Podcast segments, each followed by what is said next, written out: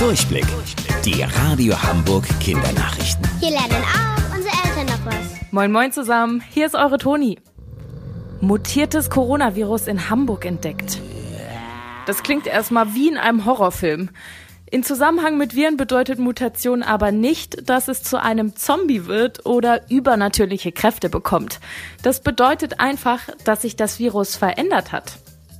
Die neue Mutation des Coronavirus hat sich dahingehend verändert, dass es ansteckender geworden ist und dadurch bereitet es sich eben schneller aus als die vorherige Form. Unser Tipp, trefft euch am besten mit so wenig wie möglich Menschen, haltet Abstand und tragt die Maske, wann immer es notwendig ist.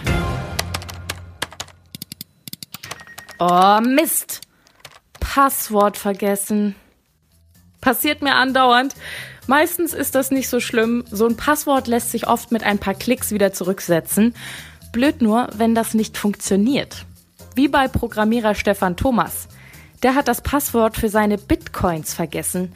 Im Wert von über 200 Millionen Dollar. Puh.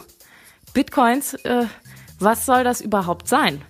Das erklärt euch jetzt Dirk General Kuchel von der Computerbild. Er ist Experte, was Technik angeht und kennt sich mit Bitcoins bestens aus.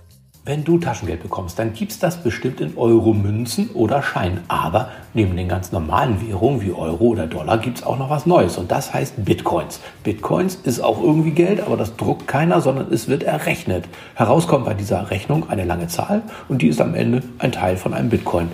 Du kannst das aber nicht zu Hause ausrechnen, denn das ist echt kompliziert. Man braucht richtig fette Computer, die ewig vor sich hin rechnen, bis am Ende so ein Bitcoin rauskommt. Plötzlich sind alle verrückt auf diese Dinger, weil man die nämlich in echtes Geld umtauschen kann. Da immer mehr Leute Bitcoins haben wollen, werden die auch immer teurer. Wer Euros vor ein paar Jahren in Bitcoins getauscht hat, der ist jetzt monstermäßig reich und das will natürlich jeder. Aber so schnell wie Bitcoins wertvoll geworden sind, können sie auch wieder wertlos sein. Denn es sind eben nichts als Zahlen. Danke dir, Dirk. Wusstet ihr eigentlich schon? Angeberwissen. Der Oktopus heißt so, weil er acht Tentakeln hat.